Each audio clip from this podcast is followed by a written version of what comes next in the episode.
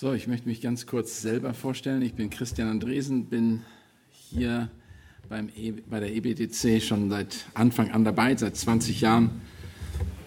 Habe mehr oder weniger die Verantwortung der Schulleitung, aber auch, ähm, ja, sagen wir, die Zurüstung von Männern und Brüdern hier in, am EBTC sowie auch in den Gemeinden.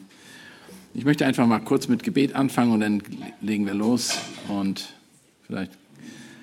Vater Gott, wir möchten dir danken, danken dir für deine große Güte und deine Gnade, möchten dir jetzt auch diese Stunde anbefehlen, vor allen Dingen deshalb, weil das so ein wichtiges Thema ist, zu überlegen, was hinterlassen wir als Leiter in unserer Gemeinde beziehungsweise als Verantwortliche äh, unserer, der nächsten Generation, Herr. Gib uns Weisheit, auch die Schrift zu, einfach zu sehen, was die Schrift uns dazu sagt, aber auch was praktisch gemacht werden können, damit wir eine erfolgreiche Übergabe des Staffelstabs oder des ähm, uns anvertrauten Guts ähm, an die nächste Generation wirklich tun können. Wir danken dir in Jesu Namen. Amen. Wie ihr schon gehört habt, was wollen wir der nächsten Generation hinterlassen? Das ist eine große Frage, eine wichtige Frage. Wir haben einfach immer wieder, man sieht in der Schrift viele Beispiele davon, wie Gott, Gottes Männer Sachen überlassen haben in der die nächste Generation. Wir denken an Mose, der Josua die Aufgabe übergeben hat, natürlich mit, äh, mit dem Leiten von äh, Gott selber, aber auch Paulus, den Timotheus. Wir kennen die Briefe, die Pastoralbriefe und Titus und andere Männer, die ihren das anvertraute Gut, was ihn anbefohlen haben, weitergegeben haben. Wir sehen das auch im fünften Buch Mose, wo im fünften Buch Mose, Kapitel 6, wo einfach Mose auch darüber spricht, dass die ganze Generation er will ein Erbe hinterlassen und gibt ihnen Vorschläge, wo er sagt, oder wo er im fünften Buch Mose in Kapitel 6 sagt, höre Israel, der Herr ist unser Gott, der Herr allein, und du sollst den Herrn, deinen Gott, lieben mit ganzem Herzen, mit, mit deiner ganzen Seele und mit deiner ganzen Kraft. Und diese, diese Worte, die ich dir heute gebiete, sollst du auf das deinem Herz tragen und du sollst sie deinen Kindern einschärfen und von denen reden, wenn du in einem Haus sitzt, in einem Haus sitzt oder auf dem Weg gehst, wenn du dich niederlegst oder wenn du aufstehst. Und du sollst sie zu deinem Zeichen auf deine Hand binden und sie sollen zu deinem Erinnerungszeichen über deinen Augen sein. Und du sollst sie auf den Pfosten deines Hauses und auf den Toren schreiben. Er hat damals gesagt, das war ein praktisches Beispiel für die Generation zu Mose Zeiten, was sie, wie sie das ihnen anvertraute Gut weitergeben sollten. Und das sehen wir immer wieder. Wir sehen in der Schrift diese Beispiele, nicht nur von einer Generation zur anderen, von einem Leiter dem anderen Leiter. Und das sehen wir vielleicht uns in den Gemeinden. Diejenigen, die schon die längere Zeit in den Gemeinden sind, überlegen sich natürlich, wer wird nachfolgen? Wer wird das uns anvertraute Gut übernehmen. Als Vater macht man das. Was, wenn man ein Geschäft hat zum Beispiel, kann ich das meinem Sohn oder meiner Kinder übergeben? Was werden sie damit tun? Und es geht also nicht nur um Pastoren, den nächsten Pastor zu übergeben, sondern wie gesagt auch nicht nur eine Generation der anderen, sondern ein Vater seinen Sohn, was ganz natürlich ist, was auch in der Schrift immer wieder dargestellt wird, aber auch sogar eine Epoche der nächsten Epoche. Was sind für Zeiten, die neuen Zeiten, die anfangen werden oder angefangen haben, wo wir bedenken müssen, was wir denen übergeben. Was ist das Zeugnis unserer Generation? Einer Gemeinde der anderen. Wie bei, zum Beispiel Gemeinde, äh, Gemeindegründung. Warum gründen wir eine Gemeinde? Was sollen Sie mitnehmen, dass Sie eine neue Gemeinde gründen können? Und was muss das Fundament sein? Was ist unser Auftrag von der Schrift, ist eben die große Frage. Was wirst du hinterlassen? Was ist von dem, was du bisher machst, nachahmenswürdig? Ist da etwas, was du sagst, das sollen sie auf jeden Fall verstehen?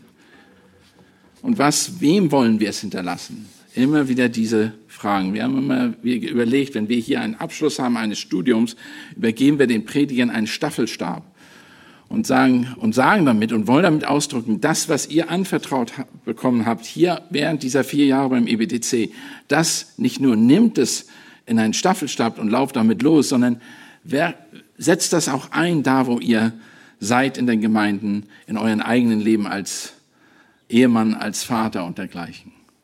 Wann sollte ich anfangen damit? Das ist die nächste große Frage, die ich uns, die ich mir gestellt habe in meiner Position. Wann fange ich an, die nächste Generation darauf vorzubereiten, das ihm, mir anvertraute Gut ihnen weiterzugeben? Wann fange ich damit an? Wann, soll, wann ist der Punkt da, wo ich damit anfange? Und viele von uns denken, ach, erstmal möchte ich ein Fundament bauen, mich festigen, die Gemeinde festigen, die Mitarbeiterschaft stärken und dann denke ich daran, etwas zu übergeben. Oder ich denke überhaupt nicht daran, etwas zu geben, weil ich vielleicht selber lieber die, die äh, Rolle spielen möchte des Leiters und die Verantwortung tragen muss und ich vertraue nicht wirklich der nächsten Generation oder den Leuten, die unter mir arbeiten. Aber das ist genau das Falsche. Wir sollen von Anfang an daran denken, wenn wir in eine Verantwortung genommen werden, in irgendeine Verantwortung, daran denken, wie, wer ist der Nächste, der diese Verantwortung übernehmen könnte? Josua, ihm wurde gesagt in 1. in Josua 1, Vers 7 bis 9, sei du nun stark und sehr mutig und achte darauf, dass du nach dem ganzen Gesetz handelst, das dir mein Knecht Mose befohlen hat. Weiche nicht davon ab, weder zur rechten noch zur linken, damit du weise handelst überall, wo du hingehst. Und das war, das war der Auftrag, den Mose bzw. Gott Josua übergeben hat. Er sollte sich an dem Wort der Wahrheit festhalten und das übergeben. Die Frage ist natürlich, wie hat er das und von wem hat er das gelernt?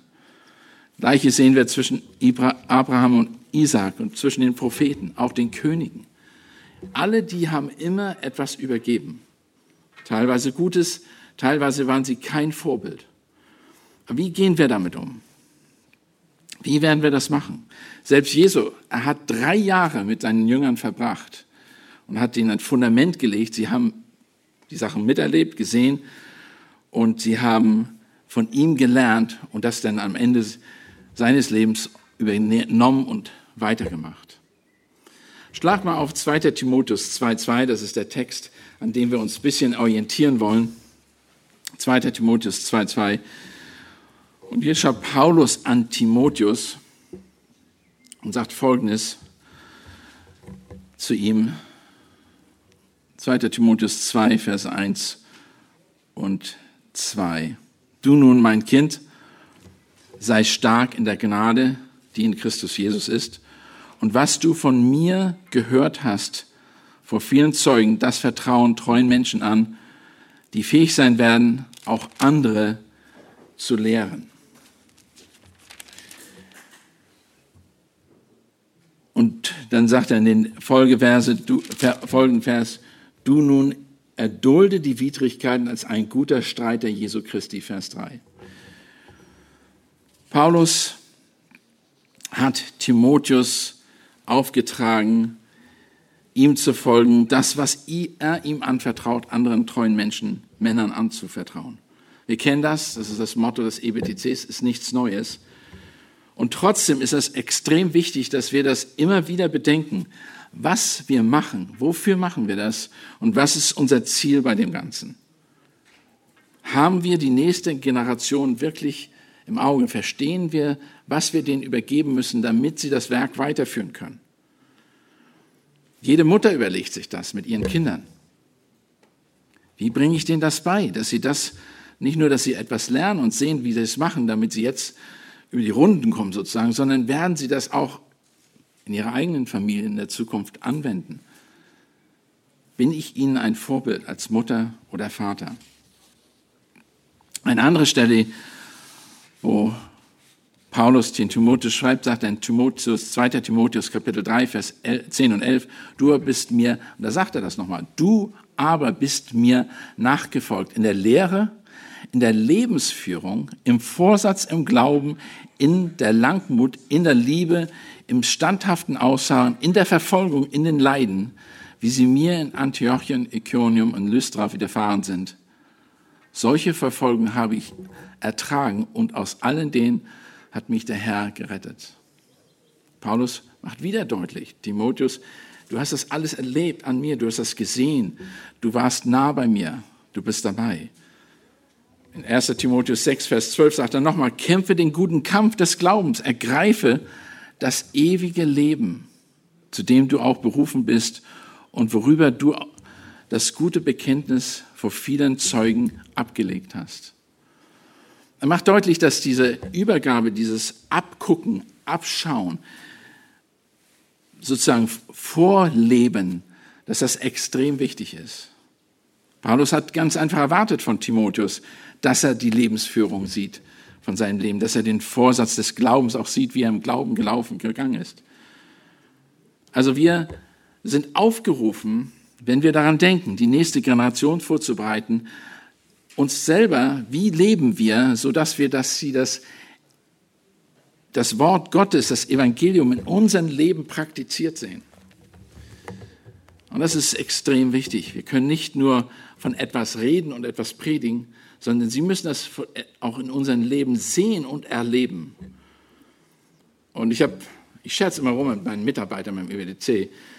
Alle fragen mich, warum hast du so viele Leute eingestellt? Weil die meisten sagen, wenig Angestellte, das ist gut für die, weißt du, äh, für das Budget, denn, denn es ist immer eine Belastung, wenn du zu viele Angestellte hast. So habe ich gesagt, ich bezahle sie, damit sie Zeit mit mir verbringen. Das ist das Ziel.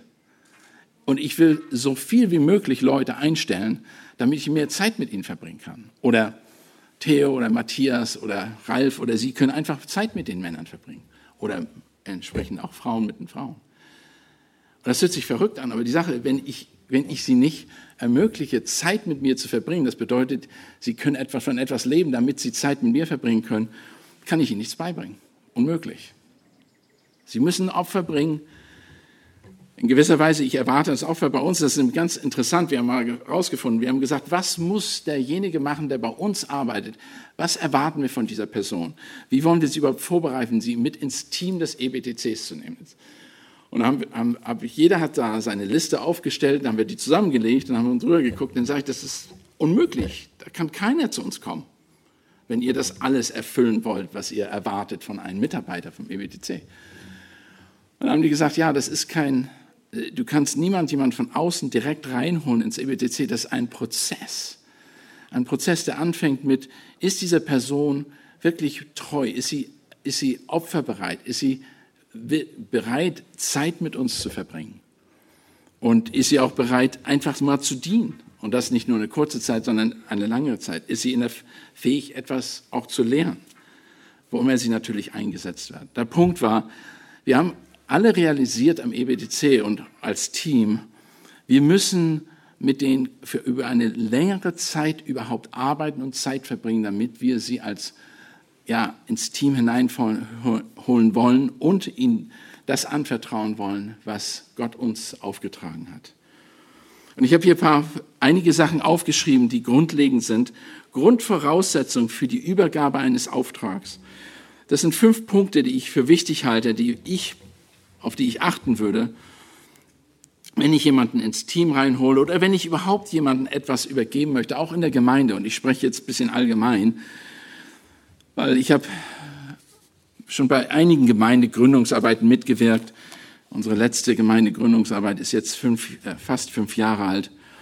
Und Gott hat es einige Sachen, die wir immer, worauf wir geachtet haben, ist zum Beispiel, diese Person muss sich bewährt haben. Sie muss wir, können, wir nehmen keinen rein, in den wir etwas übergeben, Verantwortung übergeben, in eine Verantwortung, verantwortliche Situation übergeben, die sich nicht bewährt hat. Wir wollen eine Bewährung haben. 1. Timotheus 3, Verse 2, äh, 1. Timotheus, ja, 1. Timotheus 3, Verse 2 bis 7 macht deutlich, dass Paulus erwartet hat, dass ein Mitarbeiter jemand sein muss, der sich bewährt hat.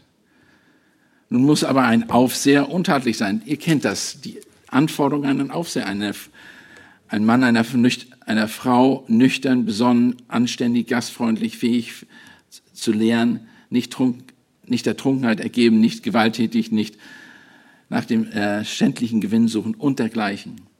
Also es ist jemand, der sich bewährt hat. Und in Vers 10 sagt er das nochmal über Diakone. Und diese sollen zuerst erprobt werden, dann sollen sie denen äh, dienen, wenn sie untatlich sind. Also wir werden erstmal darauf achten, dass eine Person sich erprobt hat, bevor ich sie Verantwortung übergebe und den Staffelstab übergebe. Sie müssen also schon eine Zeugnis ablegen in dem Sinne. 1. Timotheus 5, Vers 22 sagt das auch nochmal, wo Paulus sagt folgendes, die Hände lege niemanden schnell auf, mach dich auch nicht fremder Sünden teilhaftig, bewahre, sie, bewahre dich selbst oder bewahre dich, bewahre dich selbst rein. Du sollst also, mit anderen Worten, wir dürfen uns nicht voreilig handeln in dem Sinne. Und das ist richtig, wo wir diese Anforderungen an einen Mitarbeiter gestellt haben. Da war uns deutlich, du kannst den einfach nicht reinholen von außen jemanden, auch wenn der noch so ein gutes Zeugnis hat. Du kennst ihn ja erst dann, wenn du wirklich Zeit mit ihm verbracht hast. Das macht schon deutlich, wenn wir einen Staffelstab überreichen werden, wenn wir der nächsten Generation was überreichen wollen, dann müssen wir mit dieser nach uns kommenden Generation Zeit verbracht haben. Jesus hat das gemacht mit seinen Jüngern. Er hat denen einfach die Aufgaben übergeben. Er hat es nicht wie ein, wie ein Fallschirmjäger gelandet und hat etwas übergeben und ist wieder abgehauen, sondern er hat Zeit mit denen verbracht. Sie haben sein Leben gesehen. Sie haben erlebt, was er tut. Dann muss er als treu erfunden werden. Er muss sich nicht nur bewähren, sondern sich auch als treu. Was er gemacht hat, dann muss er auch als treu befunden werden.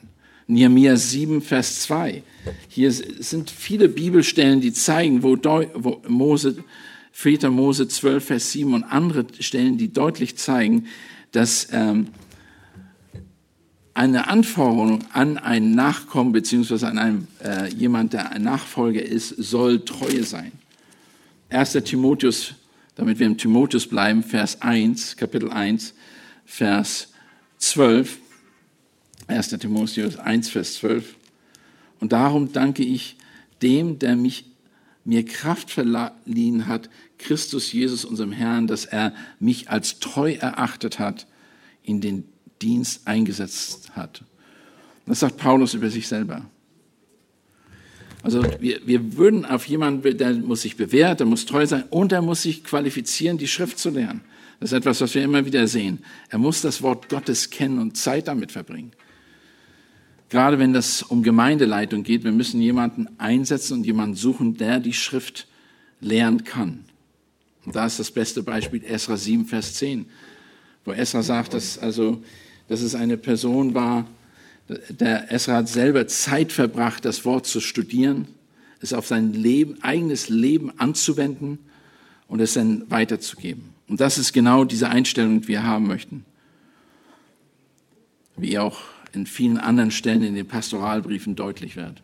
Wir möchten, dass er von Gott berufen ist. Wir möchten jemanden haben, der wirklich seine Berufung klar ist. Ich weiß, ich bin berufen von Gott. Ich mache das nicht nur, weil das eine besondere Aufgabe ist und weil ich da Ehre oder dergleichen bekomme, sondern er sieht seine Berufung. Denn wenn diese Berufung nicht da ist, dann werden wir nämlich auch zur gleichen Zeit erleben, dass die größte, wenn, wenn da wirklich Gegenwind kommt und wenn eine Anfechtung kommt, dass diese Person abdriften wird und nicht mehr auf dem, auf dem Pfad bleibt und nicht weitermachen wird. Und ein weiterer Aspekt, den ich für extrem wichtig halte, ist einer, der Anfecht, der ein Kämpfer, ein Verfechter des Evangeliums ist. Er muss für den guten Kampf kämpfen. Das ist, wird immer wieder in den Apostel, in den, in den Pastoralbriefen erwähnt. Er kennt und versteht die Auseinandersetzung mit der Welt und, er, und den, Mächt, den Mächten dieser Welt. Es ist jemand, der in der Lage ist, wirklich für das Evangelium zu stehen. Und das sehe ich jetzt gerade in dieser Zeit, sehen wir das wahrscheinlich in, äh, um uns rum, in vielen Gemeinden erlebe ich das, wo viele Gemeinden wirklich, wo, wo Leiter der Gemeinden sagen, nein, das ist äh, im Moment, würde ich sagen, wir können, wir ziehen uns lieber zurück, anstatt uns zu bekennen fürs Evangelium und nach außen zu gehen, haben die gesagt, wir äh, haben, sagen die vielleicht, hey, wir machen keinen Gottesdienst, Gefahr, wir könnten uns, da könnte die Epidemie, könnte ein Hindernis sein, anstatt sich zu bekennen. Punkt ist für uns, ist extrem wichtig, das sind Leute, die bereit sind, fürs Evangelium zu kämpfen, wie Paulus das getan hat. Wie Timotheus das getan hat, wie Titus das getan hat, wie die ganzen Apostel das getan hat. Und zu der Zeit gab es, wie gesagt, auch Epidemien und dergleichen. Und ich habe gerade mit jemand anders gesprochen über, über verschiedene äh, die, also Grippen oder beziehungsweise verschiedene Krankheiten, die zu der Zeit auch herrschten. Und die Leute haben ihre Position, ihre Verantwortung wahrgenommen. Aber einige praktische Überlegungen, die wir uns stellen sollten, wenn wir an die nächste Generation denken. Es ist deutlich, dass Gottes Wort uns lehrt, darüber nachzudenken, was wir und wem wir das Erbe unseres Dienstes übergeben wollen. Wie, soll, wie sollten nicht erst dann darüber nachdenken, wenn wir in Ruhestand gehen, zum Beispiel. Ich habe jetzt sehr viele mit Leuten zu tun, mit Missionaren, die nach 20, 25 Jahren zurück nach Amerika gehen wollen oder ihren Dienst in Ruhestand gehen, aufgrund von Alter, aufgrund von verschiedenen Situationen. Dann stellt man sich die Frage, habt ihr das vorbereitet? Wie habt ihr das vorbereitet? Wer kommt, wer macht das, was ihr angefangen habt, weiter? Also wir müssen von Anfang an darüber nachdenken, wen, wie übergebe ich das, was mir anvertraut ist und wie bereite ich das vor? Wie mache ich praktisch Jüngerschaft? So, und, und da ist dann natürlich eine große Frage, die ich den jungen den Leuten stelle, die etwa auch mit denen ich zusammenarbeite und frage den, ist euer Haus überhaupt in Ordnung? Habt ihr alles in Ordnung gebracht in eurem Haus? Könnt ihr, versteht ihr, wie ihr der nächste Person die Verantwortung übergebt? Was wird passieren, wenn ihr heute unerwartet deine Aufgabe in der Gemeinde nicht mehr wahrnehmen könnt? Was würde passieren? Ganz praktisch, was würde passieren, wenn du aus irgendeinem Grunde ab heute die Aufgabe nicht mehr wahrnehmen könntest? Sind die Leute, mit denen du gearbeitet hast über die letzten Jahre, in der Lage, die Gemeinde weiterzuführen?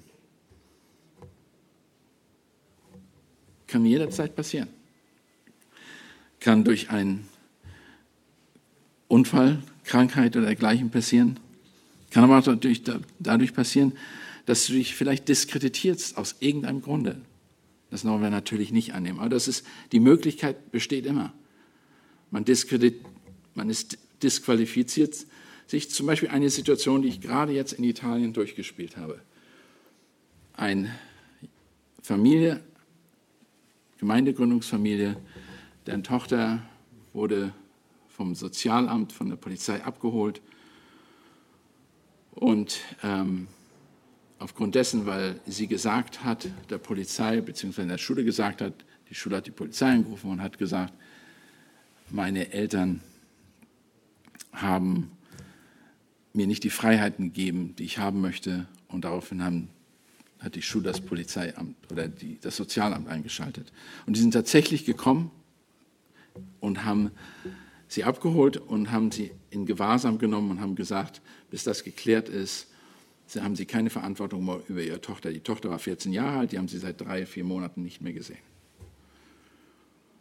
Und jetzt ruft mich die leitende, die sendende Gemeinde an und sagt, du hast dich disqualifiziert. Deine Tochter ist nicht mehr unter deiner Autorität und sie ist sozusagen, sie sagten, die haben das äh, gesagt, sie ist rebellisch und ein rebellisches Kind im Haus eines Leiters, der sollte es zurücktreten. Was ich damit nur sagen will, das kann auf einmal passieren. Du hast überhaupt keinen Einfluss. Du weißt gar nicht, die, Eltern morgens sind die, haben die Kinder noch zur Schule gefahren. Am Nachmittag ist das Kind weg und eine Woche später ruft die Sendegemeinde an und sagt, du musst zurücktreten. Und die, richtig, die tatsächliche Frage ist, wer übernimmt jetzt das Ruder in der Gemeinde? ist eine junge Gemeinde mit 25, 30 Leuten. Wer übernimmt das Ruder? Seid ihr vorbereitet? Habt ihr euer Haus in Ordnung? Seid ihr in der Lage, Dinge weiterzugeben? Wissen die Leute, wie man eine Gemeinde leitet oder beziehungsweise habt ihr dafür gesorgt für die nächste Generation? Es sind so viele Möglichkeiten, wie man sich wie man disqualifiziert werden kann, auch aus dem Dienst, oder wie man seinen Dienst vorübergehend aufgeben müsste und deshalb jemand anders einsetzen müsste. Die Frage bleibt immer, bin ich bereit dafür, jemand anders den, die Aufgabe zu übergeben? Es kann natürlich auch sein, dass es, wie gesagt, aus Gesundheitsgründen ist oder aus irgendwelchen Gründen, eine, dass meine Frau zum Beispiel meine Hilfe braucht und meine ganze Hilfe braucht und meine ganze Aufmerksamkeit und ich müsste mich zurückziehen. Wer wird dann die Gemeinde übernehmen? Die große Frage, die wir uns natürlich sowieso stellen, wann sollen wir über, wann gibt es einen Grund, die Verantwortung überhaupt zu übergeben für uns? Die Frage, die mich gestellt hat, der Durchschnittsalter, der Rentenalter ist 65. Ist das wirklich, wenn ich in Rente gehe, dass ich die Gemeindearbeit übergebe? Ich weiß nicht, ich würde gerne mal Hand. Aber was ist, wie viele meinen, dass sie mit dem Alter, wenn du zu alt bist, dass du die Gemeinde übergeben solltest, dass es mit altersabhängig ist? Oder hört man seinen Dienst auf, wenn man stirbt? Das ist eine große Frage. Viele denken, ich mache bis ans Ende weiter, aber Tatsache ist, in der westlichen Welt, ich habe nachgeguckt, das Durchschnittsalter, der Rentenalter ist 67 Jahre. Die meisten gehen in Rentenalter 67 Jahre. Aber ich weiß auch von Gemeindeleitern, die versucht haben oder die weiter ihre Gemeinde leiten bis ins hohe Alter 80, 90 teilweise und weiterleiten, aber nicht immer zum, zum Segen der Gemeinde. Und das habe ich leider auch erlebt. Aber Tatsache ist, dass die Weisheit im Alter liegt. Die Weisheit liegt im Alter. Wir haben ähm, in der Welt viele sehr reife Männer, sollte ich sagen, die leiten und die weit über das Rentenalter hinaus sind und unglaubliche Verantwortung tragen. Aber trotzdem sollten wir uns fragen, was, wann geben wir die Verantwortung weiter? Wann geben wir den Staffelstab weiter? Ich habe gerade unten mit Tom Pennington gesprochen und ihn gefragt, was meinst du, wie würdest du damit umgehen? Weil wir gerade eine Situation haben mit, und über einige Leute gesprochen haben, die unserer Ansicht weit über das Alter hinaus sind, wo sie eine ganze Verantwortung über, über eine ganze Gemeinde haben sollten. Und wie geht man damit um? Wie geht man damit um? Was, wie würde man damit umgehen? In Hebräer 13, Vers 7 sagt Paulus, nicht Paulus oder der Hebräer-Schreiber sagt er, ähm, gedenkt an eure Führer, die, die euch das Wort gesagt haben, schaut das Ende ihres Wandels an und ahmt ihren Glauben nach. Hier wird die Gemeinde aufgefordert, auf die Leiter zu achten, sie zu beobachten, wie sie das Wort Gottes ihnen gegeben haben, also sprich, wie sie die Lehre vollbracht haben, wie sie die Leute im Wort Gottes ähm, zugerüstet haben. Aber eine Sache, die ist sehr wichtig, schaut ihr Ende ihres Wandels an. Wie gehen sie damit um? Ahmt ihren Glauben nach. Folgt ihrem Glauben. Wie sind sie im Glauben gewandelt? Und das ist ganz deutlich, dass der Schreiber des Hebräerbriefs darauf hinweist, ein Leiter ist ein Vorbild. Ein Vorbild, ein Glaubensvorbild. Er ist nicht nur ein Vorbild seiner Ehefrau, seinen Kindern, seinen Enkelkindern, Gemeinde, seinen Mitarbeitern, sondern allen, die ihn sehen. Er ist ein Zeugnis des, des Evangeliums die ganze Zeit.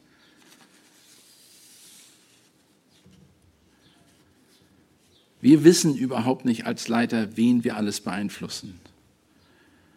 Wir übergeben nicht nur eine Verantwortung der nächsten Generation, sondern vielmehr ein Beispiel, wie wir unser Leben als gottesfürchtige Männer gelebt haben. Oft denken wir viel, viel, viel darüber nach, wie wir unseren Kindern das anvertrauten Güter ein Erbe übergeben. Da habe ich immer wieder gemerkt, Leute machen sich super viele Gedanken, wie sie etwas, ein Erbe übergeben, wen sie das übergeben. Aber wo wir von sprechen hier, ist, wir übergeben ein Erbe des Glaubens, eine, eine, ein Lebensinhalt, den Gott uns, äh, das hat Gott uns gegeben hat. Es ist nichts materielle Güter, das sind geistliche Güter, die wir übergeben.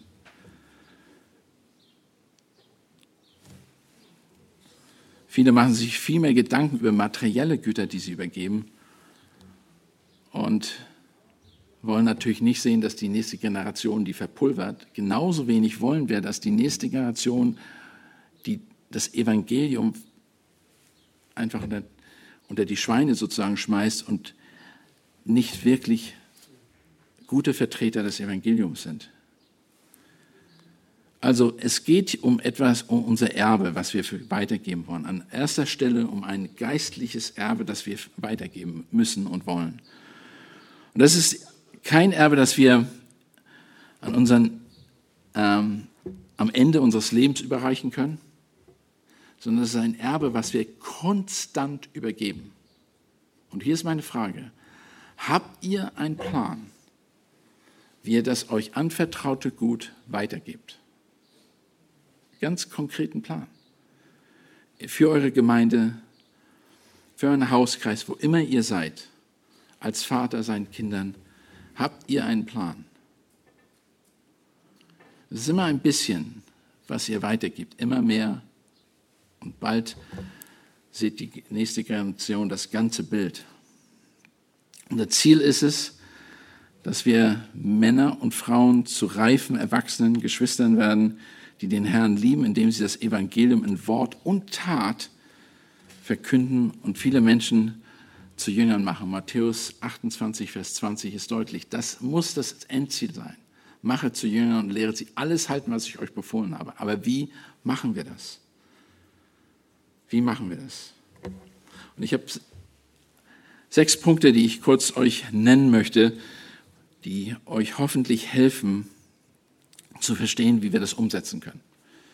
Wie können wir das umsetzen, dass wir jetzt schon anfangen, der nächsten Generation das uns anvertraute Gut weiterzugeben?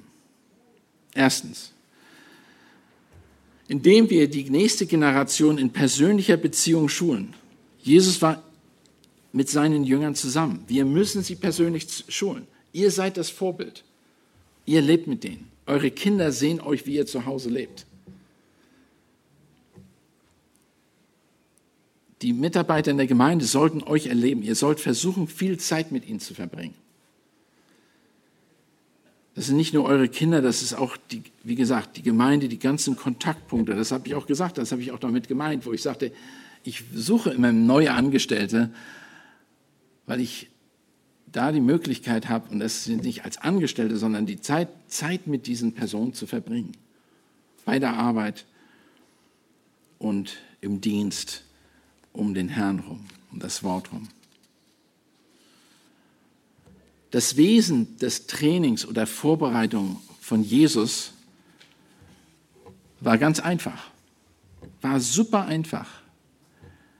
Sie sollten tägliche, in dem täglichen Leben nachfolgen. Sie sollten sehen, wie er lebt. Und das hat auch Hebräer 13, Vers 7 sagte, seht ihren Ausgang an, seht ihr Leben im Glauben an. Guckt euch das doch an. Er selber war seine eigene Schule, sein Lehrplan. Jesus war selber seine eigene Schule. Ist Johannes und Andreas wurden eingeladen, kommt und seht. Johannes 1, Vers 39. Offensichtlich ein beeindruckt von diesen einfachen Aufforderungen lädt Philippus auch Nathanael ein und kommt und sieh. Guck ihn an. Sieh, wie Jesus lebt. In Markus 3, 14 sagt er, und er rief zwölf, damit sie bei ihm seien. Er rief die zwölf zu sich, damit sie bei ihm seien und damit er sie aussendet, um zu predigen. Also während Jesus sich seit seine zwei und drei Jahre zum Kreuz näherte, verbrachte er zunehmend mehr Zeit mit den Jüngern, die er sich ausgewählt hat nicht weniger, sondern mehr Zeit, wo er wusste, dass er den Tod näher kam, der Ewigkeit sozusagen, der, der, dem seines Zieles näher kam, umso mehr Zeit hat er mit den wenigen verbracht. Die große Frage ist, haben wir das in unserem Plan? Ist, was ist unser Plan, dass wir Jünger machen, dass wir Leuten das beibringen, was wir, was Gott uns beigebracht hat, was wir gelernt haben, dass sie die nächste Generation zu rüsten. Also praktisch überleben. Komm und sieh ist, wie mein Leben läuft. Kein Treffen, keine Sitzung, darum geht es nicht. Oder eine Besprechung oder ein Online-Meeting. Das ist nicht das Ziel. Nicht FaceTime, nicht Skype. Das ist nicht, darum geht es nicht. Es geht darum, Zeit mit ihnen zu verbringen, dass sie sehen, wie du lebst. Und deshalb, für mich war die Sache, wo die Gemeinden sagten, wir schließen, das war für mich hast du hast das Werk, das Werk, wozu du berufen bist, aufgegeben oder was? Das Evangelium ist nicht nur das Wort. Das Evangelium ist das Wort, das den Menschen verändert hat. Und das musst du in Person, in Beziehung machen. Zwischeneinander, miteinander. Das geht gar nicht anders. Unmöglich, das anders zu machen. Ihr könnt ja mal die Mütter fragen, die Kinder, die in die Schule gehen, dass sie das nur noch online machen, was das für Veränderungen in ihrem Leben hervorgerufen hat. Die Leute wissen gar nicht, was durch diese ganze Sache passiert ist im Moment. Aber für uns ist es wichtig, dass wir verstehen, wir müssen Zeit mit der nächsten Generation verbringen. Jetzt sofort, wenn wir meinen, dass wir irgendwann auch nach 20 Jahren weitergehen wollen und die Aufgaben jemand anders übergehen wollen. Nun muss ich auch dazu sagen, wir, die Gemeinde und unser Dienst wächst ja nicht nur in eine Richtung, dass er gleichbleibend wächst, sondern er geht in alle Richtungen wächst. Du musst dich also nicht nur einmal multiplizieren, du musst dich multiplizieren, vervielfachen. Du musst es nicht einer Person anbefehlen, sondern einer ganzen Gruppe von Leuten anbefehlen, damit sie den Dienst, den Gott geschenkt hat, die Frucht, die Gott erwartet, wirklich weiter tragen können. Was hat Jesus mit seinen Jüngern gemacht? Er ist mit ihnen verreist. Ich fahre nächste Woche weg und ich habe gleich einen von meinen Mitarbeitern gefragt, hey, kommst du mit mir? Sie reisten zu, zu den zehn Städtegebieten. Sie kamen in die Gegend von Dalmatur Südosten von Galiläa. Sie seine, er verbrachte seine Zeit äh, mit den Jüngern einige Monate in Persien, östlich von Jordan. Er aß mit ihnen, schlief mit ihnen, unterrichtete sie mit ihnen. Sie gingen zusammen auf Reisen, besuchten zusammen und überfüllten Städten, segelten und fischten zusammen. Die haben Zeit miteinander verbracht, Leute. Und jemand hat mich gefragt, ja, warum verbringst du so viel Zeit mit Essen, mit Leuten? Ich mache das die ganze Zeit. Ich lade immer wieder Leute ein, esse mit denen, habe mit denen Gespräche. Und auch Familien mit Kindern will sehen, wie die Eltern, wie die Kinder sich den Eltern gegenüber verhalten, wie die Eltern mit ihren Kindern umgehen, wie die Erziehung funktioniert. Und all das, ich möchte das sehen.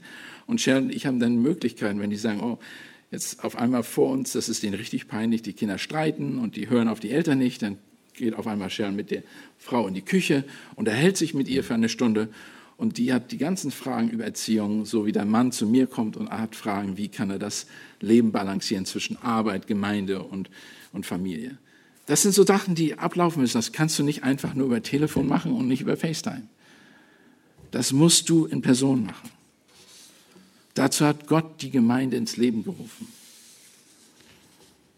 Also, wenn Jesus, der Sohn Gottes, es für wichtig hielt, drei Jahre lang fast ständig mit seinen Jüngern zusammen zu sein, bedenke, dass jeder von ihnen verloren war, wie können wir dann erwarten, Leiter heranzubilden oder die nächste Generation heranzubilden, die unseren Herzen und unsere Vision verstehen, wenn wir nur wenig Zeit mit ihnen verbringen? Das geht nicht. Das Evangelium ist nicht nur Wort, sondern das ist Leben das ist ewiges Leben, das ist die gute Hoffnung. Und, und im Moment umso mehr gefragt in dieser Zeit. Also, Beziehungen fordern Opfer, Beziehungen fordern auch Ehrlichkeit. Leute sehen, wer du bist. Du kannst dich nicht verstecken. Die wissen, wenn du schnarchst. Ja, die wissen, wenn du beim Essen schmatzt oder sonstige Sachen machst. Das sehen die. Beziehungen sind ein Test der Liebe und ein Test der Verbindlichkeit. Praktisch überlegen, wie können wir unseren Dienst, Arbeit so einteilen, dass wir Zeit mit anderen Brüdern verbringen können? Was kann ich ändern, um Zeit mit meinen Timothe Timotheus äh, zu verbringen? Was kann ich dazu machen? Was ist, wie soll ich das machen? Nachfolge ist auch Opferbereitschaft.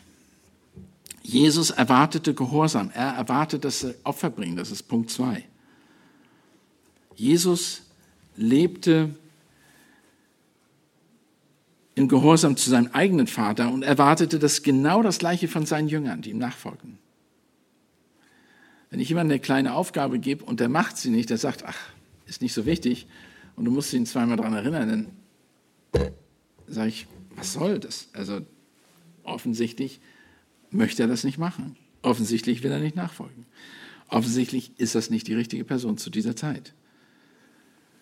erfordert der absoluten Gehorsam. Jünger können nicht, er hat auch deutlich gemacht, dass die Jünger nicht zwei Herren dienen können.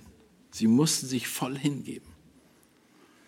Die konnten nicht mit einem Bein in der Welt sein und ein Bein in der Ewigkeit. Das ist, funktioniert nicht. Das ist auch diese Sache. Wir können nicht erfolgreich sein in der Welt, in der Wirtschaft und meinen, dass wir uns hundertprozentig den Herrn hingeben können. Das sind wir an den reichen Jünglingen, wo Jesus mit ihm gesprochen hat und hat gesagt, ja, er sagt, ich habe alles gemacht, alles habe ich gemacht. Und dann sagt Jesus, das Einzige, was du noch machen musst, gib das Geld den Arm und folge mir nach. Und er sagte, absolut. Und dann ist er weggegangen. Dann ist er weggegangen. Jesus hat das als, hat wiedergespiegelt, was er gelehrt hat. Die Liebe sollte im Gehorsam sichtbar werden. Sie sollten, ihre Liebe zu Jesus sollte darin sichtbar werden, dass sie ihnen Gehorsam folgten. Sie sollten das Werk des Kreuzes nehmen, bereit sein, sich selbst zu verleugnen. Und das ist für uns auch wichtig, wenn Leute sagen, sie wollen in der Gemeinde dienen und wir ein gewisses einen Maßstab setzen, der erfüllt werden muss, dann sollen wir den Maßstab nicht runtersetzen, damit wir das den, der Person anpassen, sondern wir müssen diese Person an die Hand nehmen und ihnen helfen, diesen Maßstab umzusetzen in sein Leben und das auch erklären.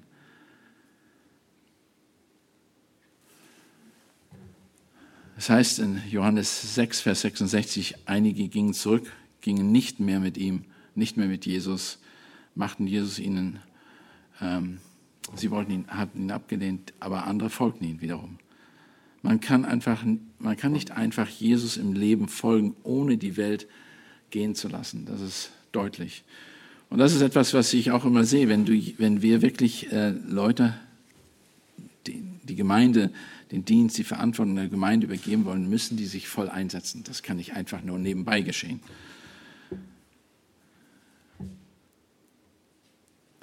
So kann nur keiner euch, der nicht allein ab, allen absagt, was er hat, meine Jünger sein. Lukas 14, 33 sagt, steht, äh, schreibt Paulo, äh, Lukas. Wenige konnten seinen Preis bezahlen. Johannes 6, Vers 67 wird das deutlich. Ja, einige versagten. Das gehört dazu. Wir werden sehen. Ich habe Leute erlebt, wir haben, äh, ich habe mehr, bei mehreren Gemeindegründen mitgearbeitet. Einige in den Gemeindegründungen, da haben wir keine Jüngerschaft, war nicht im Vordergrund. Wir haben, ich habe das immer als etwas notwendig gesehen, aber einige meiner Vorgesetzten und Leiter haben das nicht als notwendig gesehen. Und 10, 15 Jahre später wollten sie dann irgendeine Aufgabe übergeben, da war aber keine Person da, die sie übergeben mussten. Und auf einmal haben dieser eine Leiter musste alles machen, was in der Gemeinde zu tun ist, weil er nie daran gedacht hat, jemanden anders hinzuzuziehen und intensiv Zeit mit dem zu verbringen, konnte er das auch niemandem übergeben, den er vertrauen konnte. Und am Ende war er alleine. Oder wenn man, das gibt es viele solcher Beispiele. Aber wir müssen, wie gesagt, der Punkt, den den ähm, hier aus dem Evangelium bzw. aus der Schrift sehen, ist, es muss eine Opferbereitschaft sein, die bereit ist, nachzufolgen. Petrus sagte ähm, oft, und du kriegst auch Leute rein wie Petrus. Petrus sagte immer oft falsche Sachen. Er war, es war für ihn schwer, ein Diener zu sein. Die Johannes und Jakob, wir haben das heute schon gehört, die, haben, die wollten zu Rechten und Linken des Herrn sitzen und verstanden nicht, was das bedeutet. Da ist also ein, eine Zeit, die wir investieren müssen in diese Person, dass sie begreifen, was es bedeutet, nachzufolgen. Was bedeutet nachzufolgen? Die Frage, die wir uns stellen müssen, wen suchen wir? Leben wir, wir das, was wir auch anderen, was wir von anderen erwarten? Ein großartiger Trainer sollte ein großartiger Sportler sein.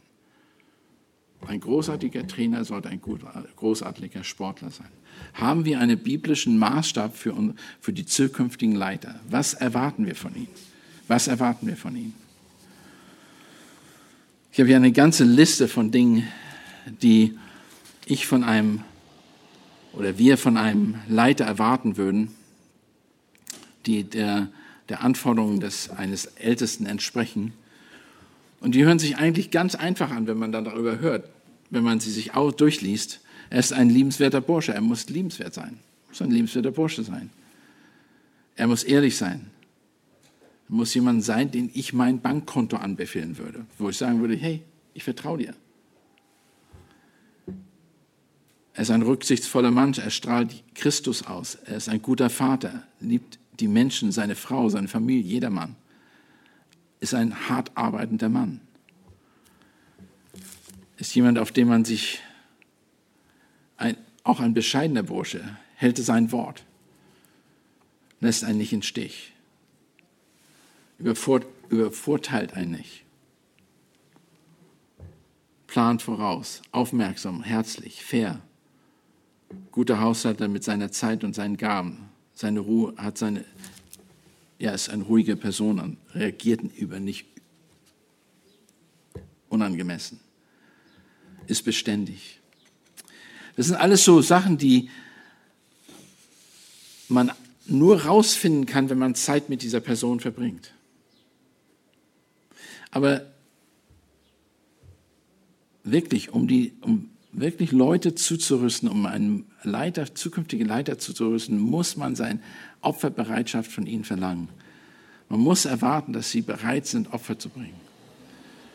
Oder ist das, wir können das auch so sagen, oberflächliches Christentum, wenn wir das wirklich wollen und wenn wir das wirklich produzieren in unseren Gemeinden, das bedeutet, oberflächliches Christentum ist immer mit einem Spottpreis erhältlich. Muss nicht viel einsetzen und kriegst alles. Ich hätte gerne für drei Euro Gott. Nicht zu viel, damit meine Seele nichts explodiert oder mein Schlaf gestört wird. Aber gerade genug, dass es eine Tasse warme Milch reicht, für eine Tasse warme Milch reicht. Oder ein Nachnickerchen im Sonnenschein. Ich möchte Ekstase, aber nicht Veränderung. Ich möchte eine, die wärmende Mutterleib, keine Neugeburt. Ich möchte ein Pfund der Ewigkeit in einer Papiertüte. Ich hätte gerne drei Euro Gott. Das ist billiges Christentum. Das ist jemand, der sagt, na, ich möchte was einsetzen, alles bekommen, aber nicht, ich möchte nichts aufopfern. Der dritte Punkt, der ich sagte, um an die nächste Generation was zu bereichen, da wir brauchen ein, sie müssen durch Vorbilder geschult werden. Jesus selbst zeigte ihnen, wie sie leben sollten. Sie müssten durch Vorbilder geschult werden. Gebet, sie haben ihn im Gebet gesehen, sie haben gesehen, wie er das Wort verkündete, sie haben gesehen, wie er die Dinge umsetzte, die er gelehrt hat. Er hat konstant das vorpraktiziert. Das bedeutet zum Beispiel, ich habe vor einigen Wochen eine Beerdigung gehabt und habe meine Mitarbeiter gefragt, wer von euch war, hat schon mal eine Beerdigung gemacht die sagt, nein, ich wollte ihr gerne mitmachen. Habe ich gesagt, ja, dann kommt zu und ihr seht, ich werde den ganzen Verlauf, wie ich eine Beerdigung plane, wie ich das mache, miterleben. Und das haben wir gemacht. Und das ist einfach gut für die zu sehen, wie man sowas macht, wie man damit, wie man sich vor dem trifft mit den, mit den trauenden Gästen, wie man mit der Familie spricht, wie man das vorbereitet, wie man die Einzelgespräche führt, wie man eine Predigt vorbereitet und das Evangelium weiterzugeben, damit dass die Botschaft des klaren Evangeliums wirklich verkündet wird und danach, wie man mit den äh, Leuten umgeht. Jesus verlangte von niemandem etwas zu tun, was er vorher nicht selber getan hat. Du kannst nicht von jemandem etwas verlangen, was du nicht selber tust. Deshalb, du musst vor, durch Vorbild lernen. Die Menschen suchen nach Vorbildern, nicht nach Erklärungen. Philippa 3, Vers 17. Seid miteinander meine Nachahmerbrüder und seht auf die, welche so wandeln, wie ihr von uns zum Vorbild habt. Hebräer habe ich schon gelesen. 1. Petrus 5, Vers 1 bis 3. Die Ältesten unter euch ermahne ich als Mitältester und Zeuge der Leiden Christi und auch Teilhabe der Herrlichkeit, die offenbart werden soll. Hütet die Herde Gottes, die bei euch ist, nicht aus Zwang, sondern freiwillig, gottgemäß auch nicht aus schändlichen Gewinnsuchen, sondern bereitwillig, nicht als die, die über ihren Bereich herrschen, sondern im, indem ihr Vorbilder der Herde werdet. Vorbildlich. Vierter Punkt. Die nächste Generation wird durch Delegation von Verantwortung geschult. Jesus übertrug ihnen Arbeit. Er sagte, ihr könnt was tun für mich. Jesus war ständig dabei, seinen Dienst aufzubauen und zwar sich ständig bewusst, dass seine Jünger eines Tages sein Werk übernehmen würden. Er, ihm war das bewusst und deshalb hat er ihnen Aufgaben gegeben. Er hat, erst gezeigt, wie er selber damit umgeht, dann hat er das delegiert und ihnen übergeben. Er sagte, dass er sie zu Menschenfischern machen würde, er hat gezeigt, wie er Menschen zu Gott führt. Das ist eben der Dings. Wir sollen immer überlegen, was mache ich? Zum Beispiel, wenn ich jetzt am Sonntag eine Predigt vorbereite. Sind da junge Männer in meiner Gemeinde, die lernen sollen, wie man mit dem Wort Gottes umgeht? Natürlich sind da welche in der Gemeinde. Wie gehe ich damit um? Wie führe ich sie dorthin? Wie helfe ich ihnen, dass sie das umsetzen?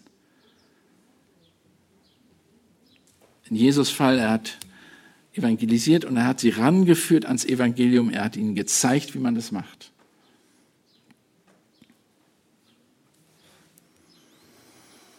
Der erste evangelistische Auftrag der Zwölf war zu Beginn seiner dritten großen Tour in Galiläa. Markus, 3, Vers, äh, Markus 6, Vers 6 und Matthäus 9, Vers 35. Sie hatten genug gesehen und waren jetzt an einem Punkt gekommen, die Jünger, wo es nötig war, dass sie auch selbst was tun. Sie sollten das, was sie gelernt hatten, in die Praxis umsetzen. Bevor Jesus sie gehen ließ, gab er ihnen jedoch ganz klare Anweisungen, was sie tun sollten. Und das ist für uns auch wichtig. Wir müssen ihnen klare Anweisungen geben. Nicht nur ins kalte Wasser schmeißen. Einige lieben das. Wir haben eine Aufgabe, könnt ihr bitte Kinderarbeit übernehmen? Da fehlt ein Mitarbeiter. Und die Leute kommen, ja, ich würde gerne helfen. Und wer zeigt mir, wie wir das machen? Nee, du fängst morgen an. Und dann hat er auf einmal sechs Kinder im Raum und die Bibel und weiß nicht, was er tun soll. Was soll denn das? Die Kinder denken, äh, das ist, das ist nicht. Es, normalerweise macht man das so. Wenn man eine neue Person anlernt, was zu sehen, dann macht man, verbringt man erstmal eine geraume Zeit mit dieser Person, dass sie einen beobachtet und sieht, wie man das selber macht.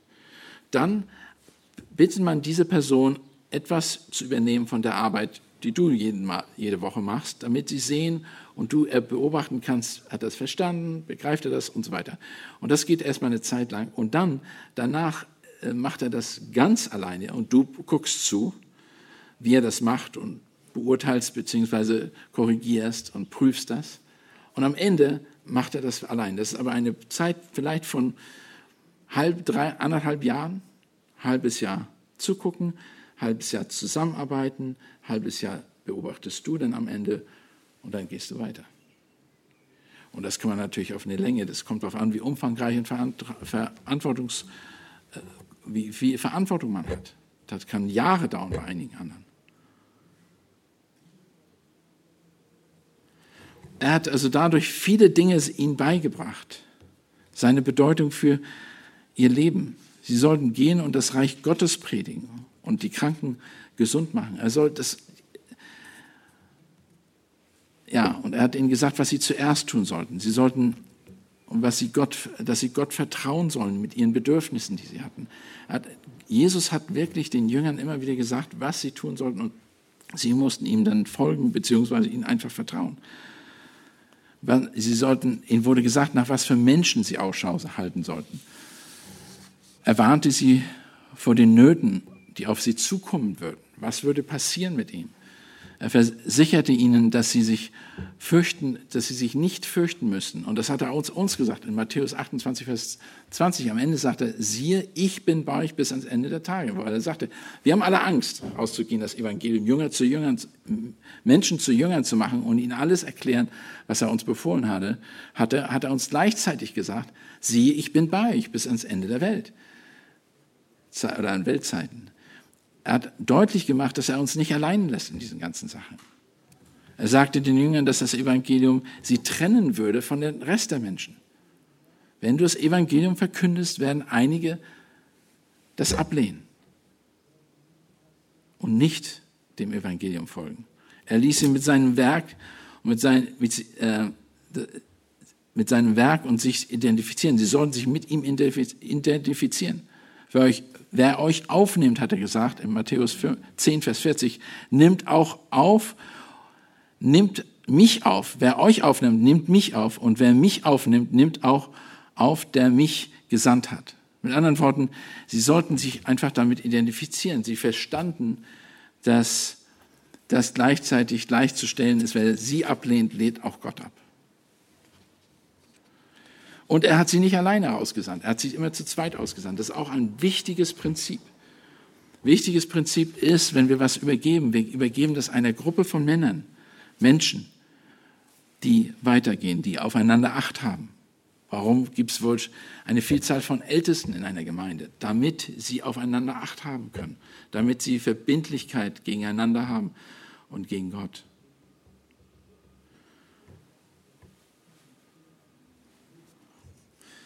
Und ja, wenn sie das taten, dann, hat, das, dann haben sie sehr viel erreicht. Jesus forderte von seinen Jüngern nie etwas zu tun, wozu er nicht bereit war, es selber zu tun. Er hat immer als Vorbild gearbeitet. Und das ist eben die Frage, wie können, wir, wie können wir ein Vorbild sein? Welche praktischen Aufgaben kannst du deinen Timotheus geben? Was, wie kannst du delegieren? Wie kannst du das, was du jetzt tust, delegieren? Das ist der erste Schritt, um eine Nachfolge zu finden. Was erwartest du von ihnen? Die nächste Generation wird auch noch in Durchprüfung geschult. Er hat sie geprüft. Jesus hat nicht seine Jünger noch rausgehen lassen und sie machen lassen, sondern er hat sie geprüft. Haben sie das gemacht, was ich ihnen aufgetragen habe? Und Prüfung gehört dazu. Nach den Dienstreisen hat er eben gefragt, was los war. Und das ist auch für uns wichtig. Wir müssen nicht nur etwas jemandem übergeben, wir müssen auch gleichzeitig sehen und zurückkommen und mit dieser Person sprechen und fragen, wie ist das gelaufen? Was ist passiert? Kann ich dir helfen? Was brauchst du noch? Wie läuft das? Ich bin im Moment dabei, eine ganze Gruppe von Gemeindegründern in Italien zu helfen. Und sie sind ausgesandt worden mit, und sollten die Gemeinde gründen. Teilweise sind die als äh, die meisten sind nicht als Team, sondern einzeln rausgegangen und das ist jetzt eine Herausforderung, eine riesen Herausforderung. Weil da keiner ist, der fragt, machen wir das richtig, beziehungsweise ist keiner, der prüft oder die Rechenschaft gibt, weil sie das alle alleine machen. machen. Aber die Gefahr ist natürlich auch, wenn du was alleine machst, wenn du krank bist, dann bist du krank, da ist kein anderer da. Wenn irgendwas falsch läuft, dann ist eben, wie dir gesagt, niemand an deiner Seite. Und deshalb hat Jesus nie Leute alleine ausgesandt. Der hat die immer zu zweit ausgesandt. Und jetzt versuche ich gerade zu, das hinzukriegen, dass wir eine Prüfung bzw. eine Verbindlichkeit aufbauen zwischen diesen Missionaren, dass sie eine Art Team bilden, dass, wie gesagt, sie nicht alleine dastehen, dass jemand einen Bericht den anderen geben muss und zeigen muss, was er gemacht hat und warum er das gemacht hat.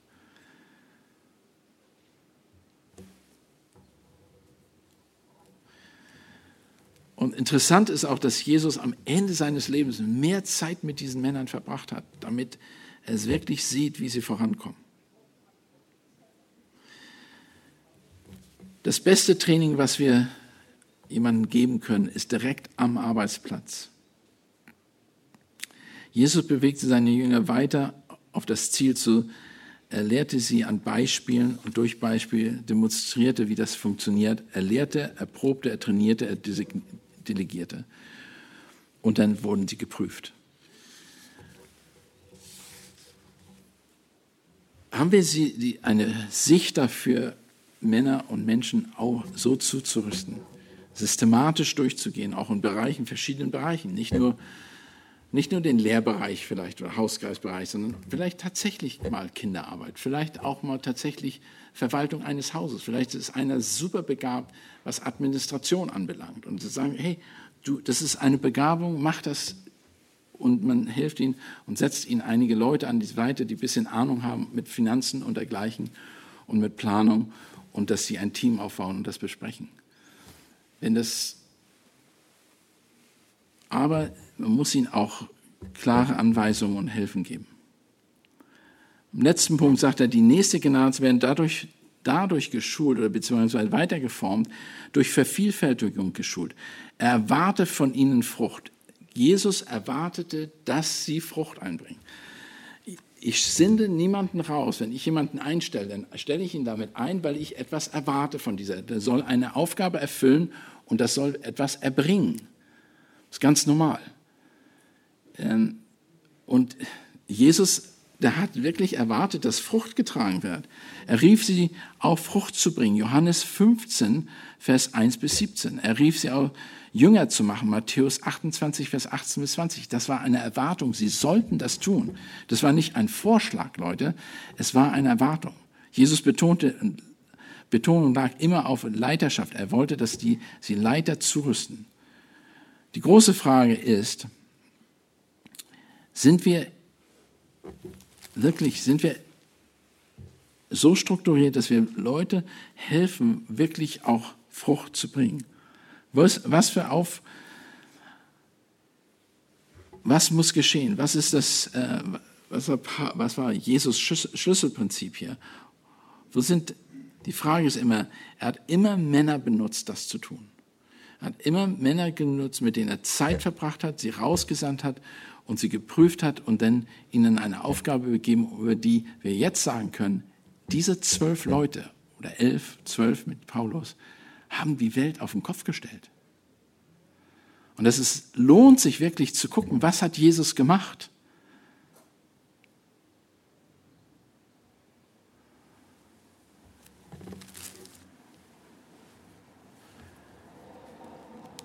Und die Frage ist, die wir uns stellen müssen, wo sind unsere Männer?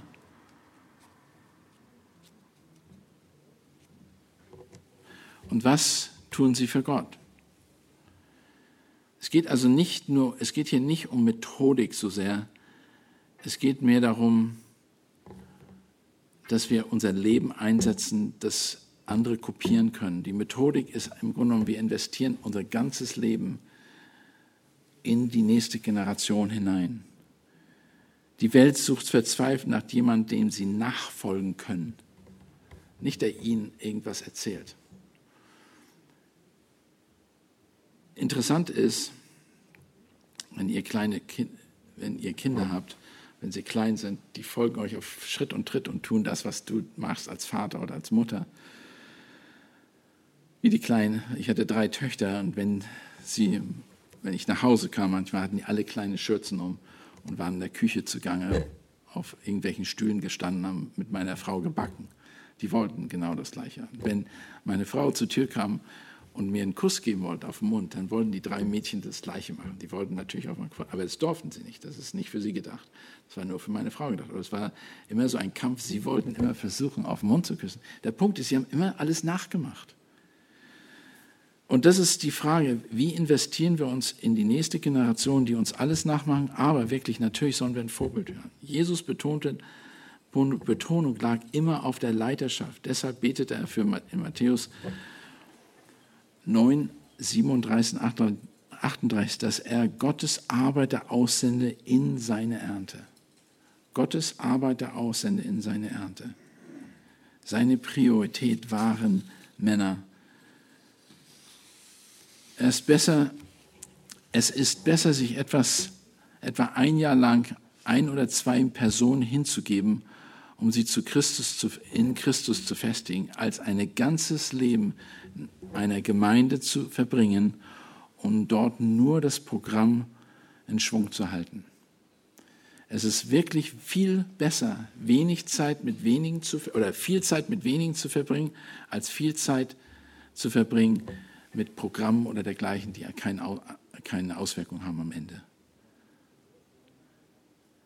Verbringe Zeit mit, dein, mit den wenigen. Wir müssen mit unseren Jüngern oder Mitarbeitern zusammen sein. Sie müssen uns im Einsatz erleben. Sie müssen erleben, wer wir sind.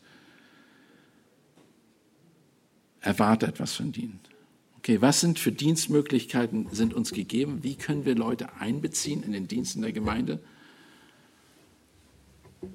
Zum Beispiel, was hier oft gemacht wird, an Bauprojekten mitwirken lassen.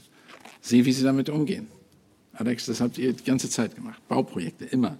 Jetzt, jetzt im Moment habt ihr gerne gerade eine kurze Pause. Aber der Punkt ist, wer arbeitet mit, wer macht mit, wen kann ich mich rein? Büroarbeit, Rundschreiben, administrative Sachen mitmachen. Die erleben dich, wie du damit arbeitest. Viele Sachen, Aufnahmen, Tonstudio, all das ist auch. Hausbesuche, Jüngerschaft, Evangelisation, Ermutigen, Ermahnung,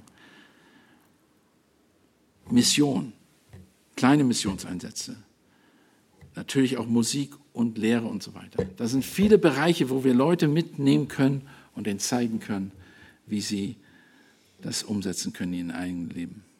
Begleit, die müssen dich begleiten, die müssen deine Arbeit sehen, die müssen beobachten und sehen, wie du reagierst, was deine Haltung, deine persönlichen Gewohnheiten sind und so weiter.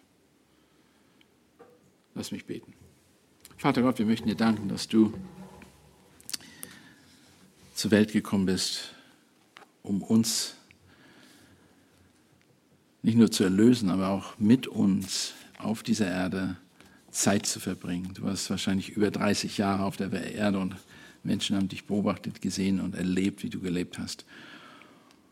Und du hast viel Zeit mit den Jüngern verbracht, die, die wirklich die Erde, die Welt auf den Kopf gestellt haben und uns ein geistliches Erbe hinterlassen haben, das du ihnen gegeben hast, Herr. Lass uns, wie in 2. Timotheus 2, das auch umsetzen und treuen Menschen anbefehlen, die andere lehren werden und es weitergeben werden, Herr. Wir danken dir für deine große Güte und Gnade in Jesu Namen. Amen. Amen. Jetzt habe ich keine Zeit für Fragen gelassen, aber die Zeit ist vorbei. Ihr könnt aber trotzdem persönlich Fragen stellen, wenn ihr möchtet. Richtig, ist vorbei, ne? Die Zeit, oder? das ist nämlich ein bisschen komisch. Ich habe hier noch ein paar Bücher. Wer möchte, kann sie sich angucken. Die sind gut. Äh, Gedanken für, äh, ihr kennt, viele kennen die äh, gelebt, gelebte Jüngerschaft von Oswald Saunders, tapfere Gemeindemänner. Das war letztes Jahr das äh, Buch der, äh, der Hirtenkonferenz und geistliche Leiterschaft von Oswald Sanders, ein Muss, sollte man lesen. Und natürlich, wenn es um Leitung geht, biblische Leiterschaft von äh, Alexander Strauch ist auch ein Muss zu lesen. Es ist einfach grundlegende Gedanken, äh, die behandeln die Schrift gut und helfen uns wirklich eine klare Perspektive zu haben. Danke.